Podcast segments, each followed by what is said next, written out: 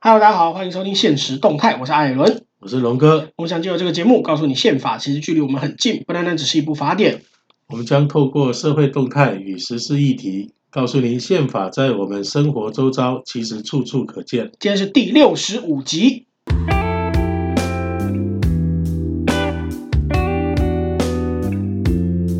哎，龙哥，哟，哎，你好久没上来录嘞，对呀、忙啊，哎，真的是忙。那个前几天，哎，应该在我们上这个音档的话，应该是这个礼拜的事情。对，哎这个礼拜那个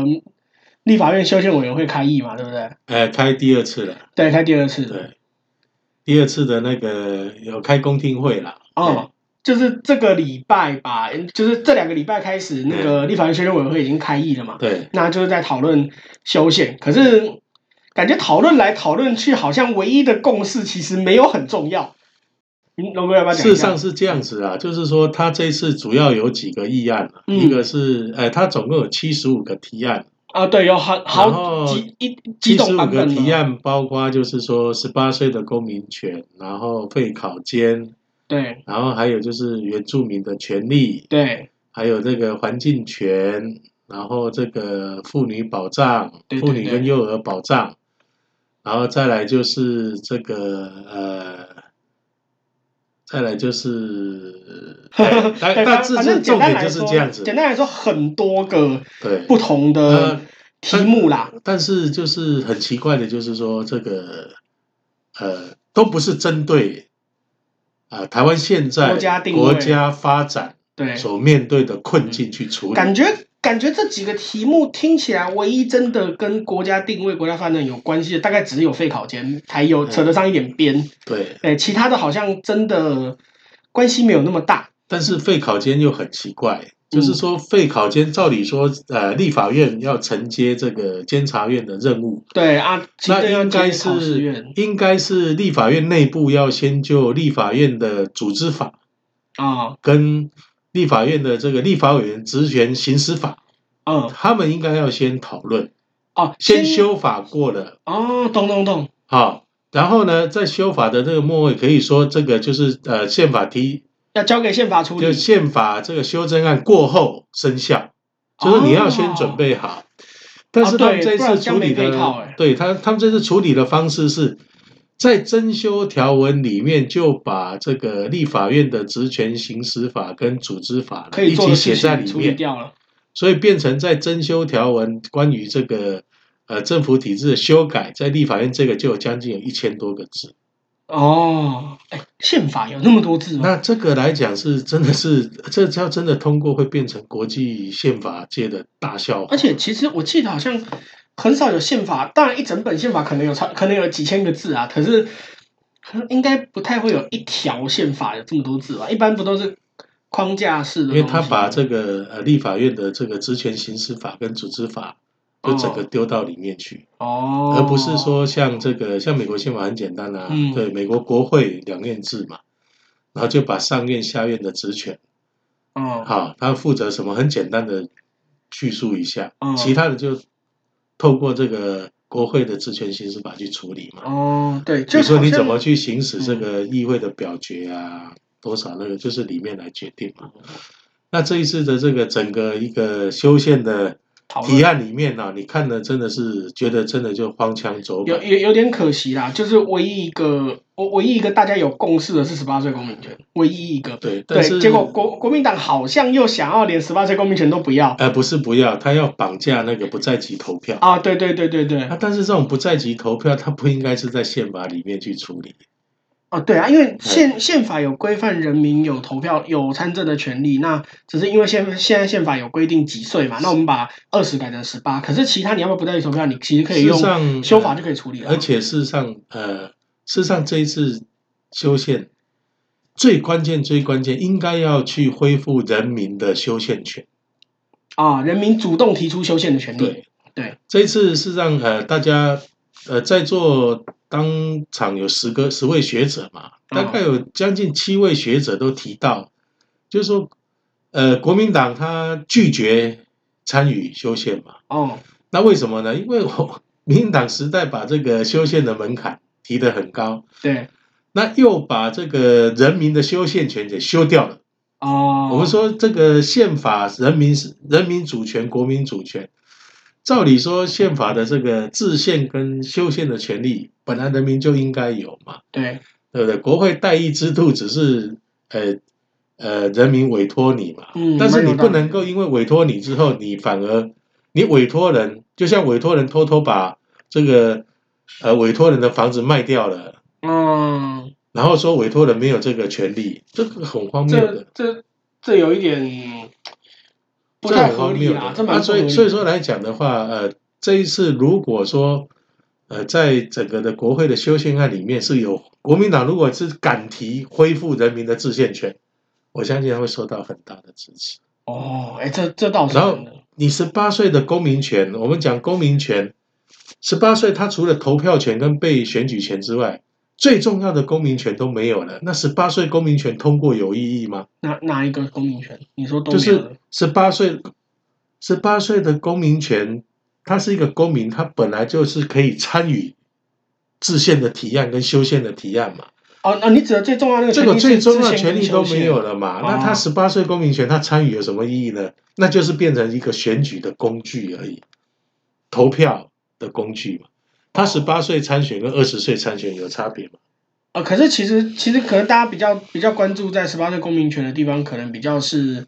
就是因为周围应该说全世界民主国家好像只剩台湾还是留在二对十岁，，那就是只剩下台湾是把人民的修宪权把它修掉嘛。对，所以所以感觉按照龙哥你的说法，其实十八岁公民权不是不行，而是你必而是你至少要跟着跟着这些就是更更高的权利，宪法修宪制宪的权利一起绑进来，那十八岁公民权就很有意义。而且光是修十八岁公民权就有两种不同的提案版本，哦，怎么说？一个是修这个呃宪法的征修条文，嗯，一个是主张直接修宪法本文。哦，那在很多的这个宪政宪修宪提案里面，也是在修宪法征修条文或是修宪法本文在那边吵架，不同的意哦啊，因为见。征修条文的的序言就直接说因应国家统一前置现状啊啦。那但是来讲的话，就是很奇怪的，就是说征修没有人去修征修条文的。对啊，就是说针对征修条文的规定，然后再去征修条文的征修条再文，去修征修条文哦，的懂，本文，那就不对了啊！因为征修条文本来就是要补本文的不足嘛，对，好，但是你就可以直接列。直接去修本文。再来就是说，呃，当初在九零年代民主转型那个过程，征修条文本身就是它。事实上，在这个过去这些民主转型国家里面，跟我们同一个时代的，包括南非啦，嗯包括韩国、波兰，他们来讲，他们类似的经验就是这种征修条文，它基本上就是类似过渡宪法，嗯，对，它基本上就是过渡宪法。没有人就是说已经民主转型三十年了，居然你修去修订的是修过渡宪法，而不是去修去这个制定一部新的宪法。对，那这个就会造成我们在整个一个国家的一个公民教育跟宪政教育上一个很大的扭曲啊。没错，包括我认识的很多宪法学者，他们说他们现在都不知道怎么教宪 法，因为征修条文，他们在讲征修条文的时候，学生会拿本文。哦，哎、哎，可是这两个这这两个矛盾啦啊，但是但是当然学生知道征修条文优先，可是学生对可能不知道有这条然后征修条文。还有学生就干脆拿国外的宪法，他说：“哦，为什么我们的宪法这么复杂，而且前后矛盾？”哦，那就会造成我们在整个一个，因为宪政教育它是这个公民教育是宪政教育的一部分啊、嗯，当我们自己对宪法的这样的一个混乱啊，跟规范的这种模糊，包括对国家定位的模糊，那就会造成很多的问题，包括现在出现的这种国家认同的分裂，嗯，好，然后这个很多人讲这个不知为何而战，为谁而战，嗯，包括年轻人不想当兵，这种种原因都是我们的宪政所造宪政混乱所造成的、啊。所以我刚才会讲嘛，就是这次的修宪，基本上来讲，它没有针对台湾所面对的问题，去处理嘛。